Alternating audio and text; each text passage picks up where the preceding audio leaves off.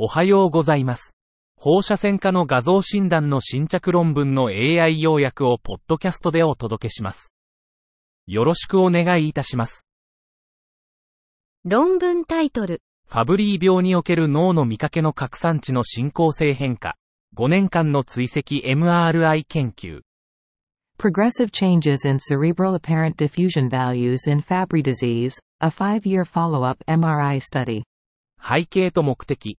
ファブリー病患者では白質病変が一般的に見られ、土井が早期発見に役立つ可能性が示唆されています。方法。ファブリー病の48人の患者、23人の女性、中央値年齢44歳、範囲15から69歳の MRI スキャンを広報史的に分析しました。結果、ADC は白質病変内で優位に高く、男性での値が高いことが示されました。60.1、95%CI、23.8から96.3、かける 10mm スラッシュ S と35.1、95%CI、6.0から64.2、かける 10mm スラッシュ S。結論、ファブリー病では、白質病変の形成に先立つ拡散の変化があり、男性の方が微細構造の変化が早いことが示されました。論文タイトル、神経膠種の分子サブタイプ予測に治療前の放射線画像を使用した機械学習アルゴリズムの体系的な文献レビュー。Systematic literature review of machine learning algorithms using pre-therapy radiologic imaging for glioma molecular subtype prediction. 背景。脳腫瘍の分子プロファイルは生存予後指標であり、治療の臨床判断を導く。目的。MR 画像から脳腫瘍の分子サブタイプを予測するアルゴリズムの系統的なレビューを行った。データ分析。脳腫瘍の分子サブタイプを予測するための異なる機械学習アプローチの予測結果を比較した。データ統合。内部検証での曲線化面積と精度はそれぞれ0.88、85%、限定的な外部検証データセットでは0.86、87%だった。制限。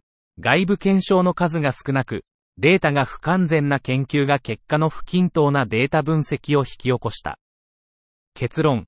脳腫瘍の分子サブタイプの予測における高い曲線化面積と精度が報告されているが、外部検証の使用が限定的であり、すべての記事でバイアスのリスクが高まる可能性がある。論文タイトル、小児尿路感染症に関する医師と外科医の相反する見解、比較検討。Conflicting views of physicians and surgeons concerning pediatric urinary tract infection. A comparative review. 背景。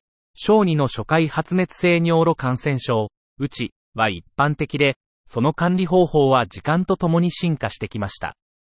目的。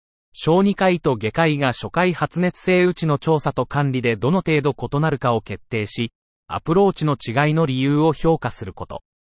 方法。2011年から2021年までの初回発熱性うちの調査及びまたは管理に関する論文を検索しました。結果、小児科医は画像検査と介入を控えめにし、アンドコット、見守るアンドコット、アプローチを採用する傾向がありました。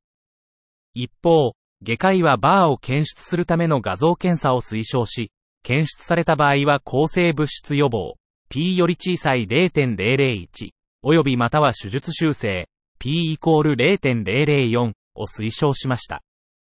結論、小児の初回発熱性うちの調査に関して、文献には2つの明確な方向性があります。論文タイトル、患者関連の特徴により、パイラッツ4から5の男性の前立腺がんを予測し、MRI の診断性能をさらに最適化します。Patient-related characteristics predict prostate cancers in men with PI-RADS 4 to 5 to further optimize the diagnostic performance of MRI. 目的、パイラッツ4対5の患者における前立腺がん、PCA の予測モデルを開発する。方法、患者の特性、病変の位置、年齢、PSA、FPSA、FPSA、PSA、プサード、BMI を収集し、予測モデルを作成。結果、パイラッツ4では、病変の位置、年齢、FPSA、PSA、プサードが独立した予測因子として選ばれ、AUC は0.748。パイラッツ5では、PSA とプサードが使用され、AUC は0.893。結論。患者の臨床特性は PCA の重要な予測因子であり、選択された特性に基づく予測モデルはパイラッツ4対5の PCA の中等度のリスク予測を達成できる。以上で本日の論文紹介を終わります。お聞きいただき、ありがとうございました。